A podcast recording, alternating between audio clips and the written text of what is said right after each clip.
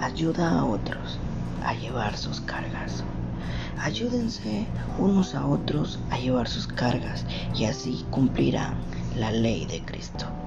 Gálatas 6.2 Todas las personas que encuentras en tu camino están ocultando algo y no es porque quieran engañarte, es porque algunas heridas son demasiado personales como para hablar de ellas. Cuando tu esposo te dice una palabra cruel, el dolor es demasiado profundo para discutirlo. O cuando tu esposo escucha tus palabras ácidas, se siente destrozado en su interior pero no puede demostrarlo. Así que los dos lamen sus heridas y tratan de evitar los comentarios y las preguntas de otros. ¿Acaso te encuentras así hoy? ¿Estás luchando con algo demasiado difícil como para hablar de ello?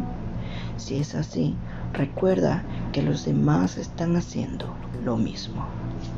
Con frecuencia, el enojo es un síntoma de dolor y el distanciamiento aparente es solo el miedo de ser descubiertos y quizás rechazados. Jesús veía lo mejor en las personas e hizo todo lo posible para mostrarles misericordia y aliviar sus cargas.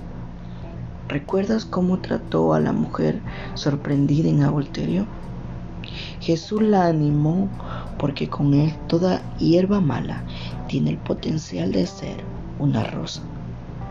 Recuérdate que todo el mundo está pasando por cosas que no están discutiendo contigo. Están llorando lágrimas que no ves y se sienten solos en maneras que no puedes imaginar. Así que en lugar de añadir más a su carga, trata de aliviarla. Tal vez tú seas el único sanador que hoy se cruce en su camino. Y si ayudas a aliviar su carga, Dios aliviará la tuya. La Biblia afirma, el Señor recompensará a cada uno por el bien que haya hecho. Efesios 6:8. Pídele hoy a Dios que te permita ayudar a otros a llevar sus cargas. Esto es altares en casa. Bendiciones.